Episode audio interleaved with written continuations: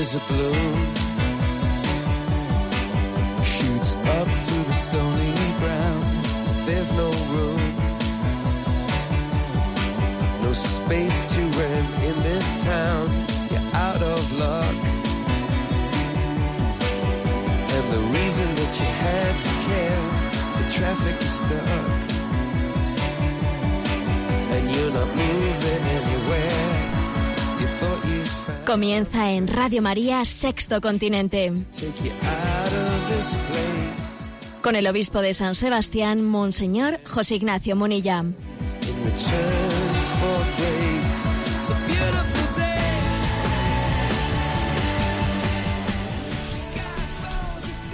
Un cordial saludo a todos los oyentes de Radio María. Un día más, con la gracia del Señor, nos disponemos a realizar este programa llamado Sexto Continente, que lunes y viernes realizamos de 8 a 9 de la mañana en esta radio de nuestra Madre.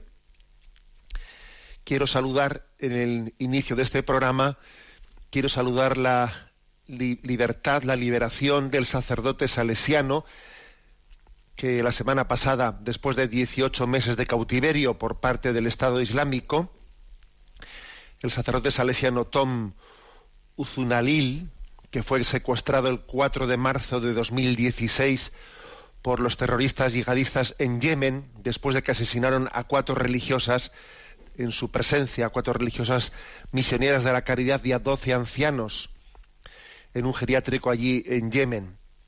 Este sacerdote fue después de que él consumió la Eucaristía, después que intentó evitar allí una, un sacrilegio, después de aquellos asesinatos, fue secuestrado y ha permanecido estos 18 meses en cautiverio.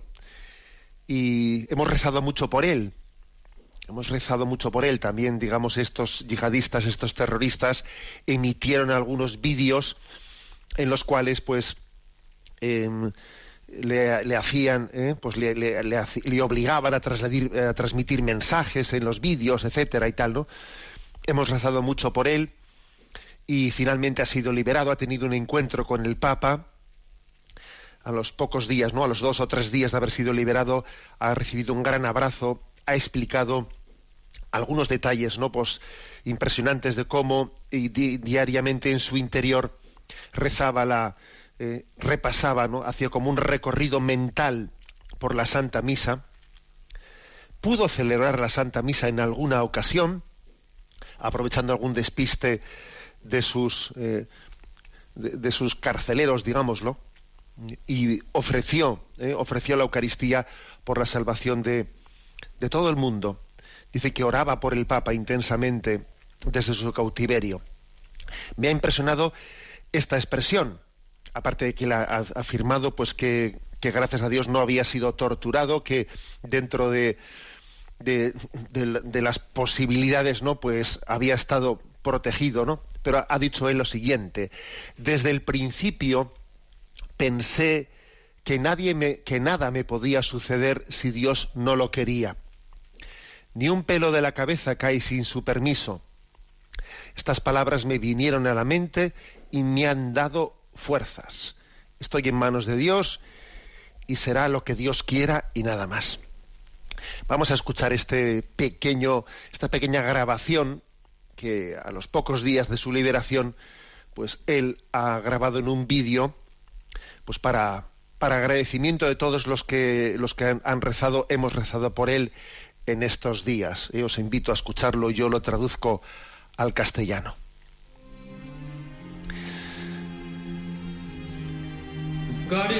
Dios es grande, su amor es eterno, su misericordia es infinita. Tiene un propósito para nuestras vidas y lo que ha pasado definitivamente tenía un propósito de Dios. Me siento feliz, me siento fuerte en mi mente y en mi alma. Aún necesito recuperarme un poco por mis debilidades físicas. No hay enfermedad, no tengo enfermedad grave, aparte de mi diabetes. Estoy seguro que Dios me pondrá de regreso a la misión, que cuidará para mí hasta que Él lo desee. Y finalmente deseo que con todos ustedes alabemos a Dios en su reino celestial cuando Él nos llame. El deseo del Padre Tom es que todos nos juntemos en el cielo y termina diciendo que Dios nos bendiga a cada uno. Una vez más, gracias por sus oraciones y su amor. Hasta aquí este saludo de este sacerdote salesiano que ha sido liberado esta semana. Y nosotros en este, en este programa de Sexto Continente nos alegramos porque hemos rezado por él. Nos alegramos, damos gracias a Dios por este final feliz y decir que el programa de Sexto Continente tiene también una interacción con vosotros a través de, algunas cuentas en las redes sociales, en Twitter, en Facebook, en Instagram. Podéis acceder a ellas fácilmente desde la página en ticonfio.org.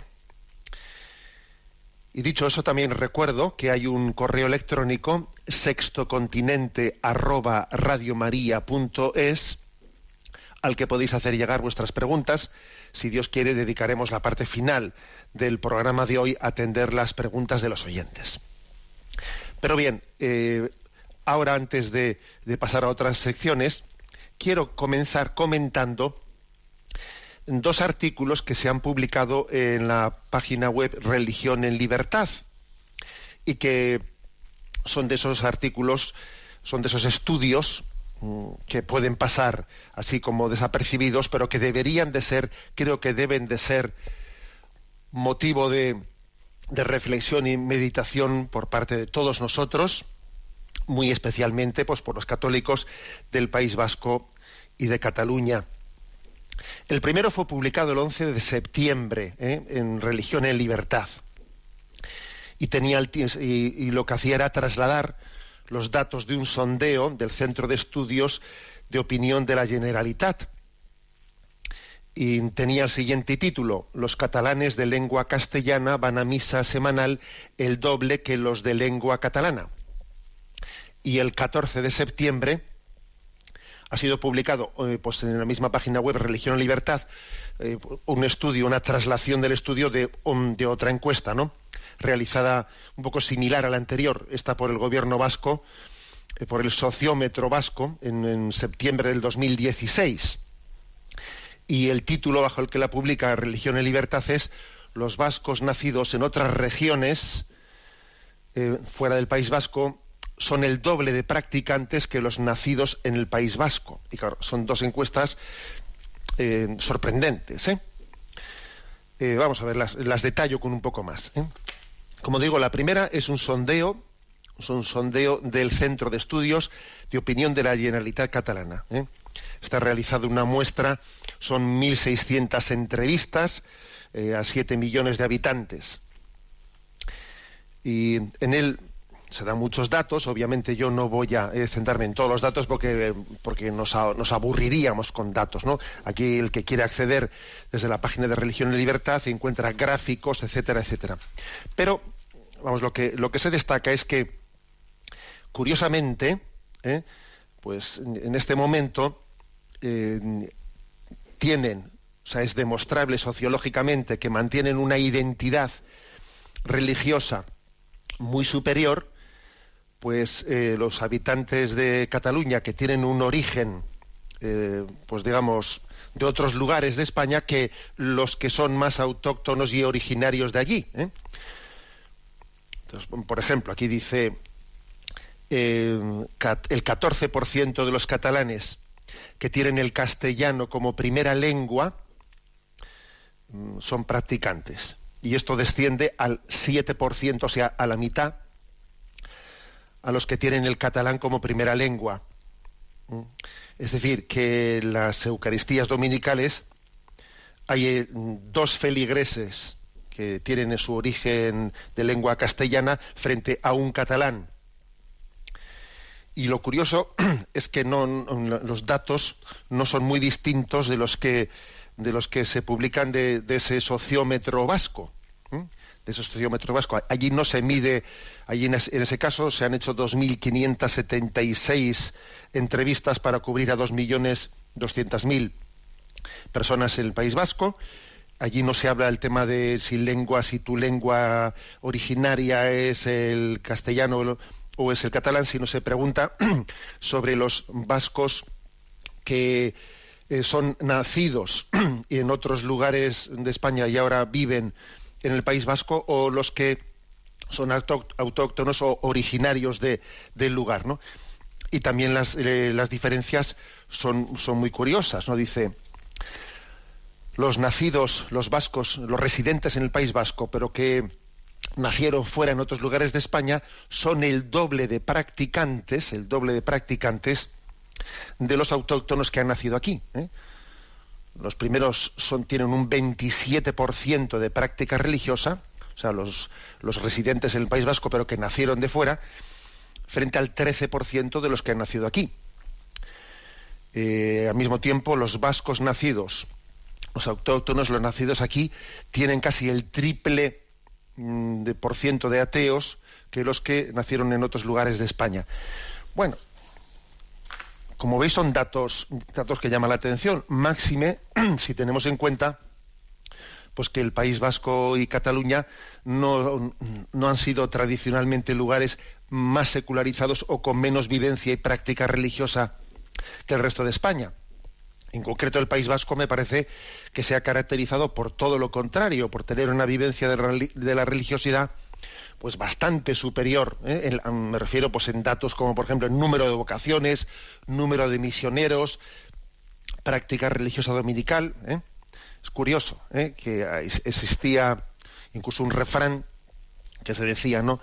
Euskaldun Feredun, que ese refrán traducido al castellano, Euskaldun Feredun, quería decir el, el vasco, el, hablante, ¿no? el, el, vasco parlante es un creyente por, por, pues por, por definición, ¿no? Vasco parlante, creyente, Euskaldun Fededun, ese es un refrán que se ha, se ha utilizado durante mucho tiempo. Y paradójicamente, fijaros, digamos, las, cómo ha derivado todo ello, ¿no? Son datos que, por otra parte, no creo que sean eh, sospechosos, en el sentido de que es el eh, propio, son los servicios sociológicos del gobierno vasco y del gobierno catalán los que sus estudios habituales los publican, ¿no? Eh, lógicamente sus, sus encuestas preguntan sobre todo, todo tipo de aspectos y aquí no me voy a prodigar porque también aquí se hace referencia pues práctica religiosa dependiendo de la sensibilidad política de pero bueno no me voy a meter en ello no vamos a empezar aquí a hablar de siglas políticas, el que quiera que, el que quiera pues que, acceda directamente ¿no? a ese artículo de religión en libertad. Yo lo que quisiera es hacer, sencillamente traer a colación estos datos y ponernos todos en, en clave de discernimiento, de decir, ¿qué ha pasado? ¿Cómo es posible que unas culturas que eran especialmente religiosas, ¿no? Especialmente religiosas hayan tenido esta pues, esta deriva de secularización mucho más acelerada que en otros lugares de España. ¿Eso, eso qué explicación puede tener, no? No podemos, desde luego no podemos tener eh, la pretensión de tener pues una respuesta que sea absolutamente eh, pues objetiva, obviamente es impensable, pero es obvio que son datos para la llamada a la conversión. Para los que somos, por ejemplo, vascos, ¿no? Para los que somos vascos, como es mi caso, creo que tenemos que hacer una, autocrítica, una reflexión, porque a veces cuando la, la política se vive de una forma visceral, eh, termina, termina siendo vivida de una manera idolátrica, entonces cuando la política se vive de una manera visceral, idolátrica, pues puede llegar a ser incompatible o difícilmente compatible con el sentimiento religioso. Porque el sentimiento religioso nos pide poner en el centro de nuestro corazón a Dios y a sus valores, relativizando todo lo que no es Dios, relativizándolo. Y esto creo que puede ser también un, sea, un elemento a tener en cuenta ¿no? en, estos, en estos datos, en esta crisis.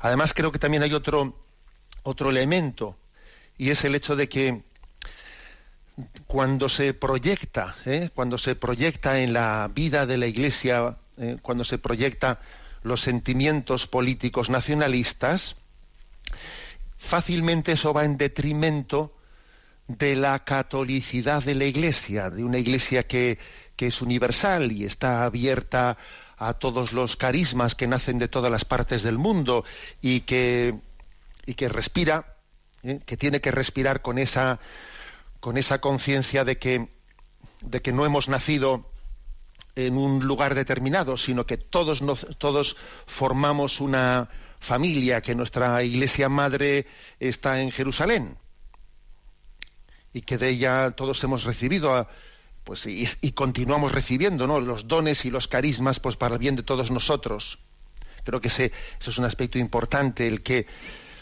que se proyecten los esquemas políticos en la vida de la iglesia y eso nos cierre a la catolicidad.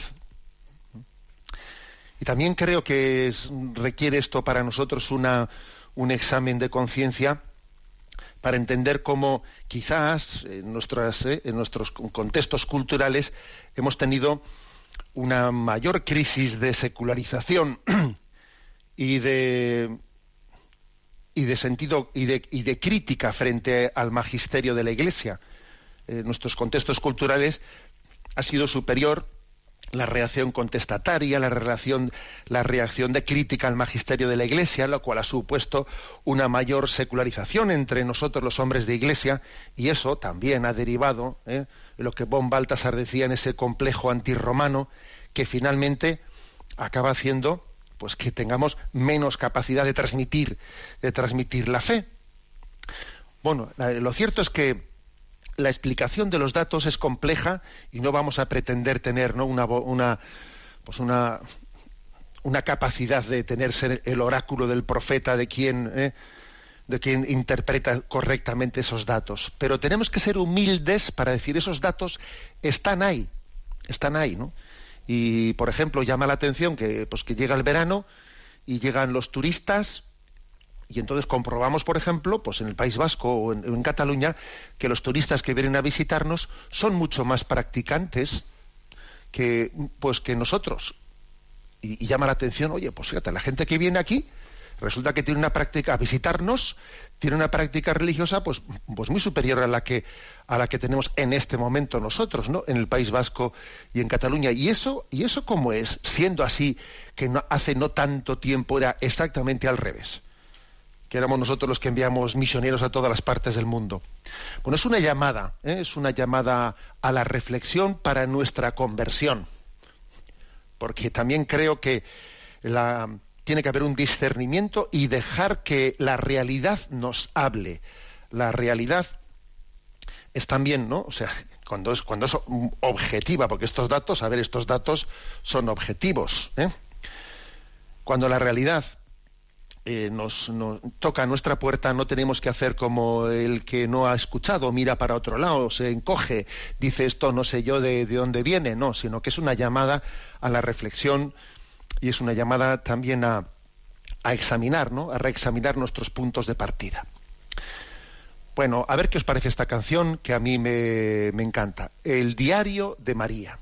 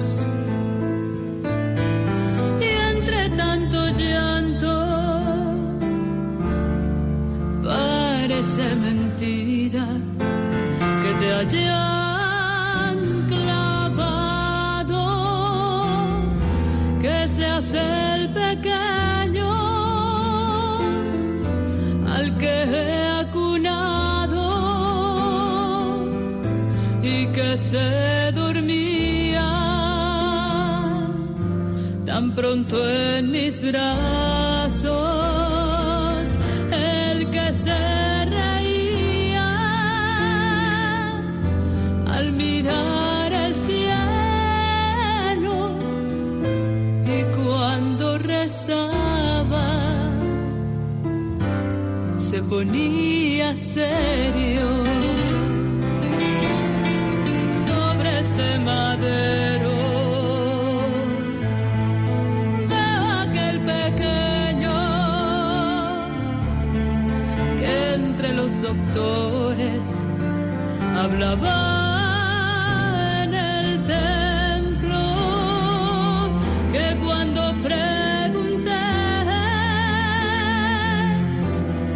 Respondió con calma que de los asuntos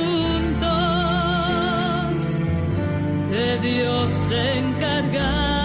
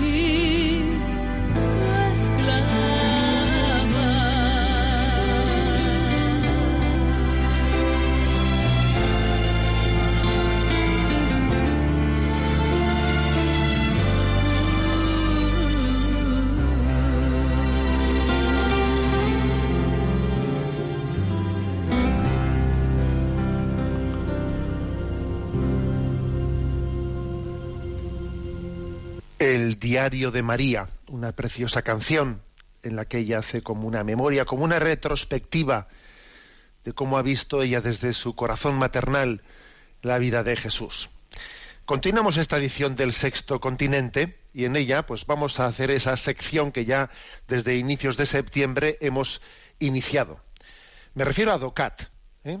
Reservamos cada, cada programa de Sexto Continente una pequeña, unos pequeños minutos para comentar, para comentar punto por punto este, pues, mm, las distintas partes o los distintos elementos de este eh, de esta obra, de este compendio de doctrina social católica dirigido a los jóvenes. ¿eh? Eh, los primeros puntos, obviamente, pues encuadran la doctrina social dentro de la perspectiva global de fe, y luego según vayamos avanzando, pues vais a ver que vamos a ir entrando y desgranando distintos aspectos de ya más, más explícitamente de la doctrina social católica, pues respecto, por ejemplo, a, a, nuestro compromiso de solidaridad, a la economía, etcétera, etcétera. Pero ahora estamos en los prolegómenos. Nos toca el punto cuarto, que pregunta, ¿se puede experimentar a Dios? Y responde, si reflexionas sobre ti, te darás pronto cuenta de que no te has hecho a ti mismo. En realidad nadie te ha preguntado si querías existir o si hubieras preferido no hacerlo. De repente apareciste y enseguida percibes también que eres finito. Hoy, mañana o pasado concluirá tu vida.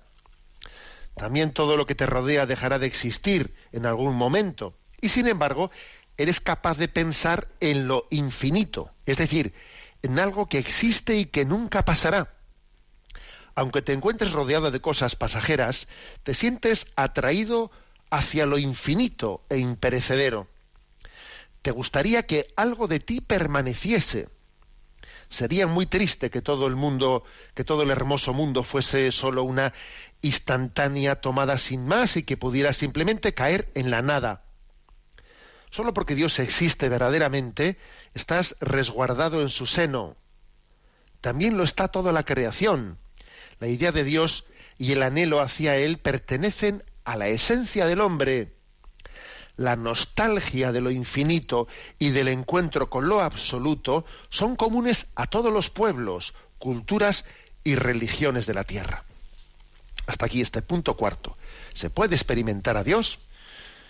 Bueno, la cuestión parece que se plantea de esta manera, ¿no? Existe en nosotros una, contradicción. Somos limitados y además somos perecederos. ¿eh? Nuestra vida tiene, fecha, tiene límite. ¿eh? La muerte es próxima. Y al mismo tiempo, siendo limitados y siendo perecederos, sin embargo, en nosotros hay un deseo de, infinitud, un deseo de vida para siempre, un deseo de, infinito que desde luego no se conjuga con ese ser limitado y perecedero. Y a ver, ¿cómo se puede, se puede entender que siendo pues tan poca cosa, al mismo tiempo tengamos una hambre y sed de infinito? Es como si llevásemos un motor. Un motor potentísimo de un Boeing ¿eh? metido en un SEAT 600. Pero ¿cómo es posible que haya un motor tan grande para un coche tan pequeñito? ¿Mm? Pues sí, ese motor es un, deseo de infinitud y el coche tan pequeñito, ese SEAT 600 en, el que, no cabe el motor, ese soy yo. A ver, ¿qué contradicción es esta? ¿Eh? Claro, nosotros lo que, lo que, afirma, lo que afirma nuestra fe es que hemos sido hechos por Dios y para Dios. Y eso es lo que explica ese motor tan grande que tenemos, ese deseo de infinito. Claro, vendrá alguien y dirá, vamos a ver, ver un momento, un momento. Eh, eso de que tú desees a Dios, ese deseo que tienes de infinitud, eso no demuestra que Dios exista. ¿eh? El deseo no muestra, o sea, el, el, deseo no demuestra que exista la realidad. El deseo es deseo. ¿eh? Bueno, pero yo diría que el deseo, la existencia del deseo, es más sugerente de lo que parece, ¿eh? bastante más sugerente. Es verdad que tener hambre no prueba que exista el pan, pero quizás sí prueba que existe la comida, ¿eh? Porque si no fuésemos una especie que ha sido diseñada para alimentarse, no sentiríamos hambre. A ver, si no hubiésemos sido diseñados para alimentarnos como siento hambre. ¿Eh? Pues por ejemplo, ¿no? ¿Cómo podemos ser críticos contra el materialismo si solo fuésemos materia? Oye, si tú solo eres materia, no tiene sentido que desees el espíritu. ¿eh? Por ejemplo, ¿se pueden quejar los peces de estar mojados? Pero ¿cómo se van a quejar los peces de estar mojados? Si solo son peces, ellos no pueden. Yo no me imagino a un pez diciendo, es que me gustaría volar, me gustaría volar y no estar siempre entre, agua. Eso a un pez no se le ocurre. Entonces, si nosotros solo somos materia, y no somos nada más que materia, ¿por qué tenemos deseo de infinito? Ya sé que tener hambre no prueba que exista el pan, pero igual sí prueba que existe la comida, ¿eh? O sea, que eso, la existencia del deseo dentro de nosotros es más, o sea, es más sugerente de lo que parece. Está de alguna manera abriéndonos a la, a la ventana de, de la presencia de Dios, de Dios en nosotros. Ese deseo o lo, o lo puso Dios en nosotros o no hay quien lo entienda. No hay quien lo entienda. Por ejemplo, cuando amamos a una persona, el deseo que tenemos de amar, de amar para siempre, de que ese amor no perezca, ¿no?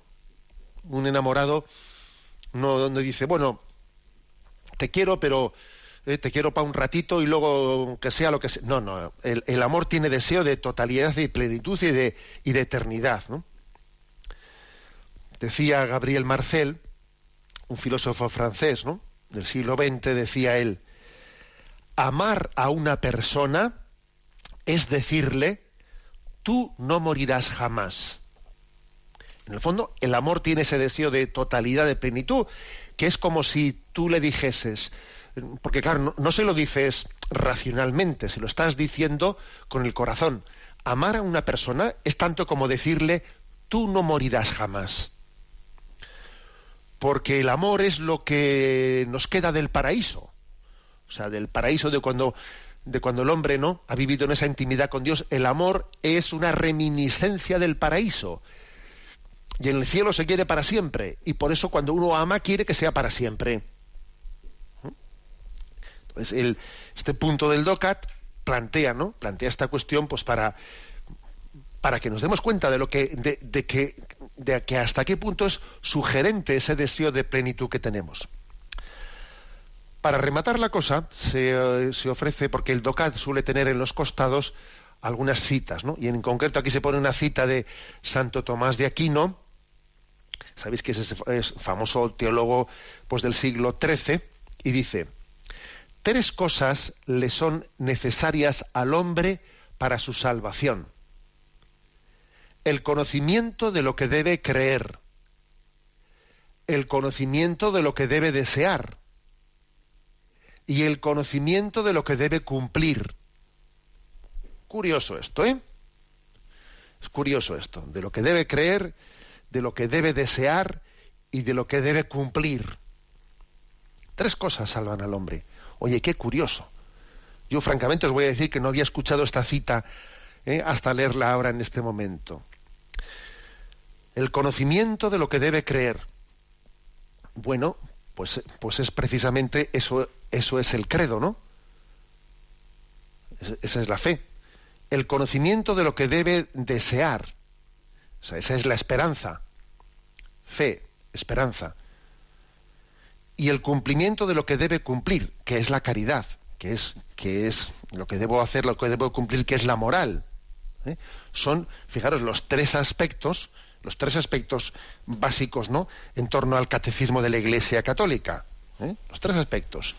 Jesucristo, camino, verdad y vida. El camino es la moral, ¿no? los mandamientos de la ley de Dios, lo que el hombre por amor, por caridad debe de realizar. Camino, verdad, verdad, lo que el hombre debe de creer, que es la explicación del credo. ¿Mm? Y vida, la vida es pues son los, sacramentos, eh, la oración, aquello que estamos llamados a cultivar y a esperar, eh, a vivir la vivencia de la religiosidad que nos lleva a esperar el encuentro definitivo con Dios. Son los tres aspectos fundamentales del catecismo, que son el credo, que son eh, los mandamientos de la ley de Dios y que son los sacramentos y la oración. Jesucristo, camino, verdad y vida. O dicho en el otro orden, que es verdad, camino y vida repito la cita de Santo Tomás, tres cosas le son necesarias al hombre para su salvación. El conocimiento de lo que debe creer, el conocimiento de lo que debe de desear, lo primero es fe, segundo es esperanza, y el conocimiento de lo que debe cumplir, caridad. Bueno, pues aquí lo dejamos, ¿no? En este punto, el comentario del punto cuarto del DOCAT. ¿Se puede experimentar a Dios? Sí, eh, estamos, obviamente, a Dios, Dios escapa de nuestra capacidad de poder ser experimentado, pero de alguna manera, de alguna manera sí comenzamos esa experiencia de Dios, ¿no?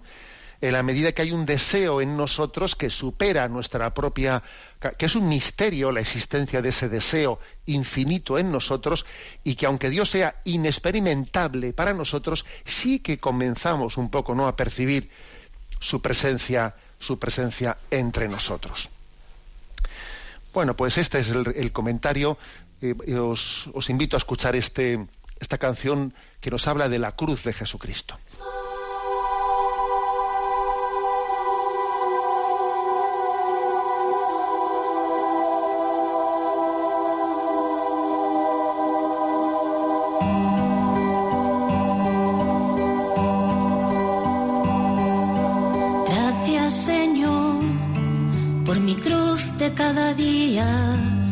Porque así sigo tus pasos en dolor y en alegría. Gracias porque sufro y a veces me siento nada y tu fuerza en mis caídas me levanta y me salva.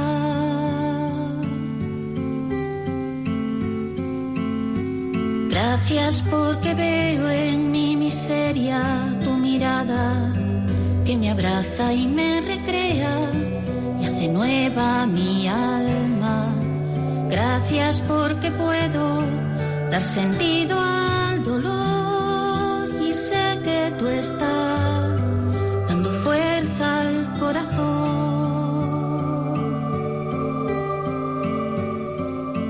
Si no fuera por esas cosas que te iba yo a ofrecer, cómo te iba a hacer sentir lo que te llevo a querer. Si no fuera por esas cosas, ¿cómo podría yo mirarte en la cruz y desear ser como tú? Si no fuera por mis penas, ¿cómo iba a comprender al que sufre y desespera, anhelando amanecer? Si no fuera por mis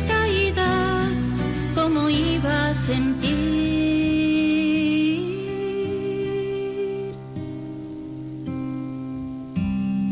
Que tu cruz da nueva vida y vuelvo a ser yo misma ante ti. Si no fuera por esas cosas que te iba yo a ofrecer, cómo te iba a hacer sentir lo que te llego a querer. Si no fuera por esas cosas, ¿cómo podría yo mirarte en la cruz y desear ser como tú? Si no fuera por mis penas, ¿cómo iba a comprender al que sufre y desespera, anhelando amanecer? Si no fuera por mis caídas, ¿cómo iba a sentir?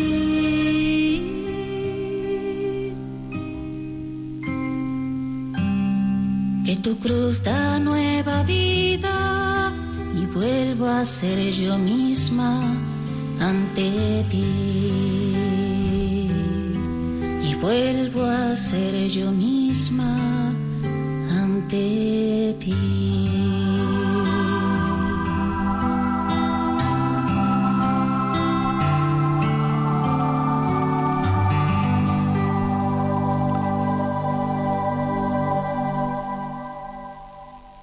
Cruz da nueva vida. En esta edición del sexto continente en la que estamos, eh, tenemos una interacción con vosotros a través de una cuenta de correo electrónico, sextocontinente arroba. Allá podéis hacer llegar vuestras preguntas, sugerencias, etcétera. Y ahora, pues a Rocío, que está en la emisora de Madrid, le vamos a pedir que nos vaya presentando las preguntas que hemos seleccionado. Pues un oyente, buenos días, monseñor. Buenos días. Nos preguntaba, veo a mi alrededor confusión con referencia a lo siguiente. Sabemos que las personas divorciadas y vueltas a casar no pueden comulgar por estar en una situación que el mismo Jesús califica de adulterio, pero observo que hay algunas personas divorciadas que no están casadas nuevamente, es decir, que viven como separadas y que piensan que tampoco deben acercarse a comulgar. Bueno, vamos a ver, eh, pues esta pregunta tiene su, respuesta objetiva. ¿eh? Es decir, lo que, lo que hace, lo que pone en contradicción, eh, digamos, objetiva y clara, ¿no? De, de alguien no es el hecho de que haya tenido una separación o un divorcio, sino el hecho de que se haya vuelto a casar de nuevo. Por lo tanto, la persona que, que divorciada que no está vuelta a casar, que de alguna manera vive vive su vive aunque se haya separado, aunque por motivos de problemas de convivencia, etcétera, vive su su compromiso de fidelidad con la persona con la que se casó, eh, puede comulgar y no tiene sentido que ella se, se, se considere o se sienta excluida del sacramento del matrimonio, perdón, del sacramento de la Eucaristía. Es verdad que ella pudo tener también una, culpa de esa, en, ese, en, esa separación. Es verdad que pudo tener también que, un, divorcio ha podido ser ella responsable o no responsable de él. Pero, a ver, pero aunque eso es verdad, y uno también puede quizás y necesite también pedir perdón porque parte de su crisis matrimonial haya podido tener él la culpa de ello y estar dispuesto y abierto a la posibilidad de una, de una restauración. ¿eh? pero eso no quita que, se haya comprometido con otra relación, que es la segunda relación, la que hace imposible, ¿eh? la que hace imposible, lo que hace contradictoria el recibir, el recibir la Eucaristía. Es verdad que Jesucristo habla también en el Evangelio pues mm, del divorcio, pero, pero, pero, contrariamente al divorcio en sí mismo, ¿no?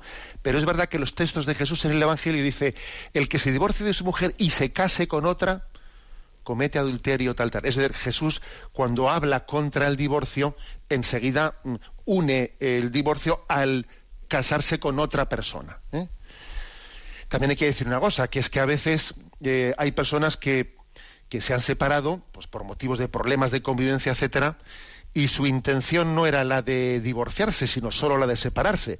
Pero es que en esta, en esta legislación nuestra, aunque alguien no quiera divorciarse, sino que únicamente haya tomado una decisión de separarse, pero no de divorciarse, le pueden imponer el divorcio, vamos, tranquilamente, aunque él no lo quiera. ¿eh? Uno toma la decisión de separación por motivos de convivencia y la otra parte pide el divorcio y aunque tú no hayas querido divorciarte, el divorcio viene automáticamente. ¿eh?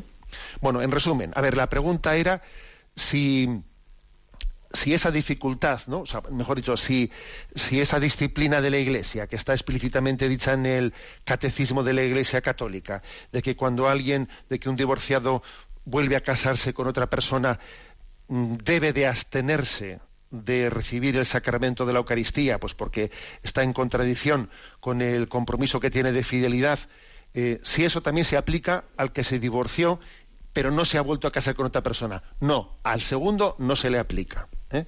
Pues porque aunque tenga, haya tenido una separación la cual haya podido tener pues más o no, más o menos responsabilidad, pero sin embargo no se ha comprometido con una segunda relación que es contradictoria del compromiso de fidelidad que tiene con una persona. Adelante con la siguiente pregunta. Carmen desde Málaga pregunta, llevo 50 años sintiéndome huérfana de Dios. Lo busco alocadamente pero no lo encuentro, me es esquivo. Desde febrero estoy jubilada y un buen día intentando sintonizar una emisora de radio concreta tropecé con Radio María y algo se me está removiendo. Mi pregunta es, ¿se puede tener un director espiritual virtual? No sé por qué tal posibilidad me daría cierta paz. Gracias. Al Señor le gusta encontrarse eh, con nosotros de la manera más personal posible. Y somos de carne y hueso. Y Dios ha querido que la sacramentalidad de la Iglesia esté siempre, bueno, pues tenga a una persona, a un ministro como mediador. Eh, los sacramentos, ya luego respondo a la pregunta, ¿eh? pero a ver, los sacramentos se pueden recibir por un cauce que no sea el de un encuentro personal y físico con un, eh, con un ministro. No.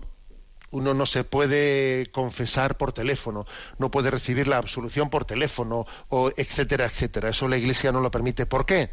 Pues porque todo sacramento es un encuentro personal y la persona, la persona del ministro, pues también, ¿no? Está haciendo, tiene, tiene una presencialidad que es clave. Pues para que el sacramento esté evocando el encuentro personal con Jesucristo.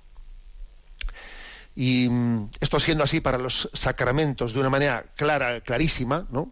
Clara, clarísima, eh, sin, por el tema de la dirección espiritual o del acompañamiento espiritual, eh, es lo mismo. Hombre, el acompañamiento espiritual no es un, no es un sacramento, no es un sacramento. Aún y todo, yo le diría a Carmen de Málaga que no debe de buscar un director espiritual por internet, no, que el director espiritual tiene que buscarlo personalmente. Otra cosa es que luego a veces uno, pues por ejemplo, pues eh, eh, ha, comenzado una dirección espiritual con un sacerdote y luego pues el sacerdote mismo va a otro lugar o uno mismo va a otro sitio y continúa esa relación a través de eh, pues de un medio pues bueno pues sea correo electrónico sea lo que fuere no pero fíjate ya ya se inició eh, esa relación de dirección espiritual de una manera personal aunque luego continúe no mediante esos medios digitales para entendernos es verdad que que no son medios veramente virtuales, son digitales, ¿no? Y entonces la- ser digital, o sea, la- tampoco es exactamente sinónimo eh, virtual y digital, porque lo digital es real, ¿eh? no es meramente virtual, o sea, lo digital es real. Pero aunque lo digital sea real, eh, yo creo que la dirección espiritual, aunque no es como el caso de los sacramentos, ¿no? que es absolutamente imposible que los sacramentos se, celebren por, por por vehículo digital, la dirección espiritual sí se podría ¿eh? realizar por un vehículo digital, pero no es aconsejable, por lo menos no es aconsejable que comience así. Aunque luego las necesidades del guion, como se dice, puedan requerir que haya momentos de comunicación digital. Pero el tú a tú es muy importante. Y además, para poder aconsejar a las personas, hay que conocerlas de cerca. Porque conocer a una persona mm, sin ver sus reacciones, su rostro, etcétera, es hablar un poco de oído, ¿eh? como se dice así, un poco, si me, si me permitís, así un poco la broma, como que se dice que es aparcar aparcar de oído, que alguno va a meter el coche, ¿no? Pues en la fila para aparcar y dos, aparca de oído, según pegue golpes delante y detrás dice, ¡bum! Ya no, ya no es para adelante, ¡bum! no, pero no hay que aparcar de oído, eh, según pegas golpes al coche delante y atrás. Hay que aparcar viendo, mm, no lo voy a pegar el golpe, no lo voy a pegar el golpe. Y para poder aparcar de esa manera, más matizada, no aparcando de oído, para eso hay que conocerle de cerca a la persona, para poder aconsejarla bien. Adelante con la siguiente consulta.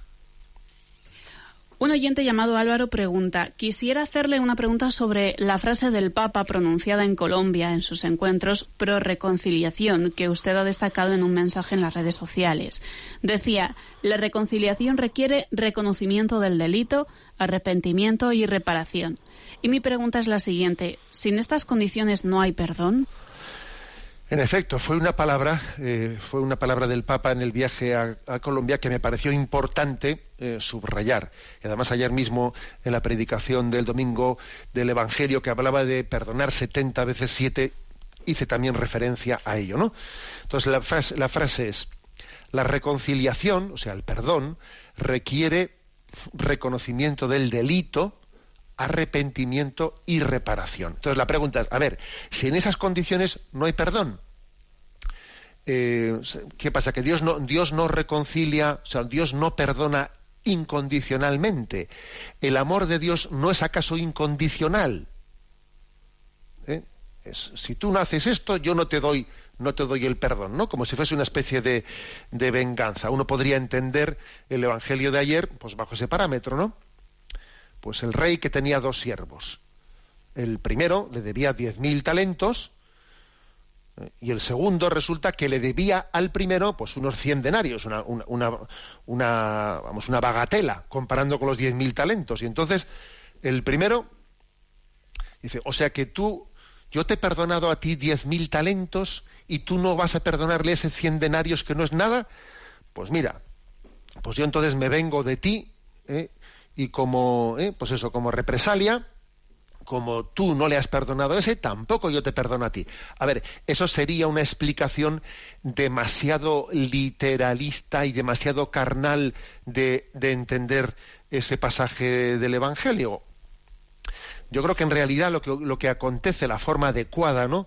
de, de explicar es la siguiente, igual que el catecismo dice que la condenación, la condenación en el infierno, es la autoexclusión del hombre, la autoexclusión del hombre de la salvación, ya no es que Dios te condene, es que tú te autoexcluyes de la salvación, algo parecido pasa aquí. Es que cuando tú no perdonas, cuando tú no perdonas a quien te ha ofendido, cuando tú no reparas el mal que has hecho, cuando tú no reparas el mal que has hecho, no te arrepientes de él, tú mismo te incapacitas para poder recibir el perdón. No es que Dios no, tenga un amor incondicional, es que eres tú el que no tienes la capacidad de acogerlo, eres tú el que no quieres acogerlo. Si tú no te arrepientes, si tú no reparas tu pecado, eres tú el que no estás acogiendo el amor de Dios. Porque aunque Dios quiera perdonarte, eres tú el que no acoge su perdón. Esto es como una familia que ama infinitamente a su hijo, pero su hijo no acepta el amor de sus padres, se larga de casa y dice, pues no quiero, dejadme en paz. ¿eh? O sea, y, la, y la familia le ama incondicionalmente, pero él no recibe el amor de su padre. Pues aquí pasa lo mismo con el perdón. O sea, es que el perdón requiere que tú te arrepientas y lo repares. De lo contrario, tú no has recibido el perdón.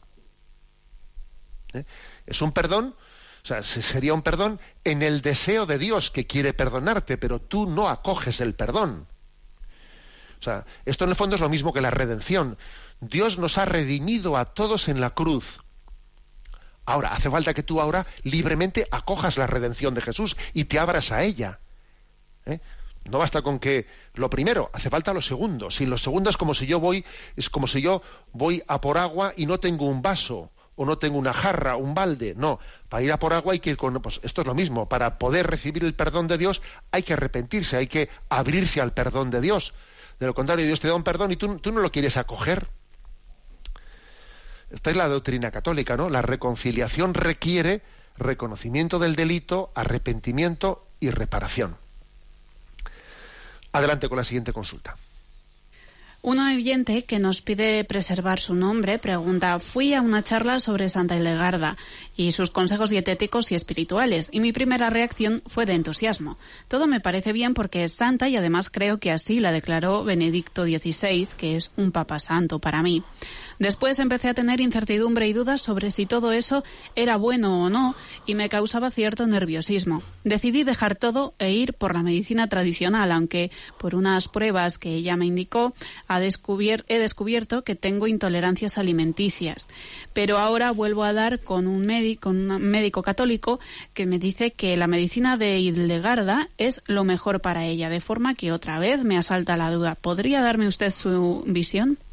Bueno, quizás para quien no conozca esto de Hildegarda estará diciendo, ¿qué es eso de Hildegarda? Vamos a ver, Santa Hildegarda, pues es una, una santa mm, de, vamos, de los siglos de la Edad Media, eh, nórdica, del norte de Europa, que fue canonizada por, por, Benedicto XVI y que le ha sido pues muy conocedor y muy admirador de ella y era pues una de esas santas que en aquel momento de la Edad Media pues tenía una especie de cosmovisión ¿no? de, la vida en la que estudió y trabajó mucho pues el, valor de la creación, de, de, todo lo que podíamos llamar hoy en día la ecología, el cuidado, o sea, el conocimiento del valor medicinal de las plantas.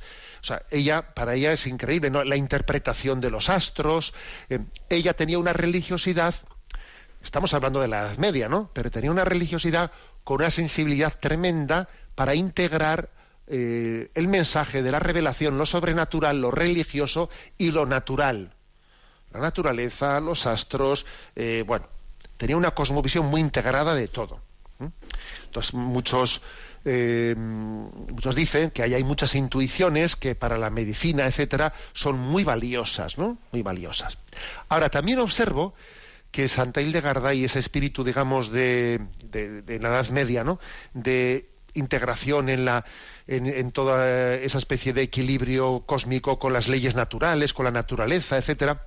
Hoy en día, desde parámetros un poco de nueva era, ¿eh? se, hacen unas mezcolanzas que no son de recibo. ¿eh? Curiosamente, desde parámetros de la nueva era, etcétera, hay una curiosidad hacia Santa Hildegarda, ¿eh? pues queriendo eh, sacar de contexto pues su espíritu medieval, ¿no? Sacar de contexto. Entonces, pues está muy bien que uno se pueda acercar a esa figura, pero yo desde luego el consejo que le daría es que, a ver, la medicina la medicina que se llama tradicional, que hay que decir que es la medicina científica, ¿eh? o sea, científica en parámetros científicos, eh, no hay que rechazarla nunca porque alguien se acerque a pues eso no pues a una visión naturista o ecológica de pues de, la, de las plantas o de las medicinas una cosa no tiene que ser contra la en digamos en sustitución de la otra no tiene que ser nunca en vez de, sino en todo caso además de. ¿eh? En los tiempos de Santa Eligarda era la medicina que había, pero, pero la humanidad ha avanzado y Dios ha dado, Dios ha dado pues su sabiduría a todos los científicos y a los médicos para que avancen en, pues en, lo que es la medicina. Por lo tanto, eh, la farmacéutica y la medicina actual hay que recibirla también como venida de Dios. Nada de que como existe un recurso a un, a un naturista y Santa Hildegarda, pues eso a mí me excluye. No, me excluye, no me debe de excluir nunca, porque en, esa, en, esta ciencia médica actual hay que ver también la mano de Dios. ¿eh? Yo creo que es la, la respuesta correcta. Bueno, tenemos el tiempo cumplido. La bendición de Dios Todopoderoso, Padre, Hijo y Espíritu Santo descienda sobre vosotros. Alabado sea Jesucristo.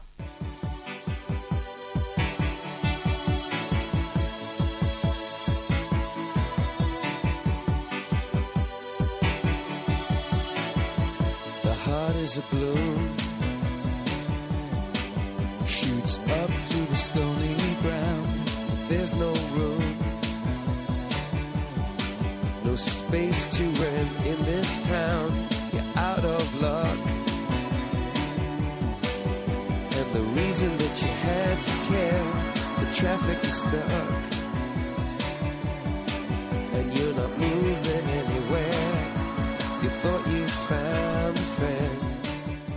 Han escuchado en Radio María Sexto Continente, un programa dirigido por el obispo de San Sebastián, Monseñor José Ignacio Monilla.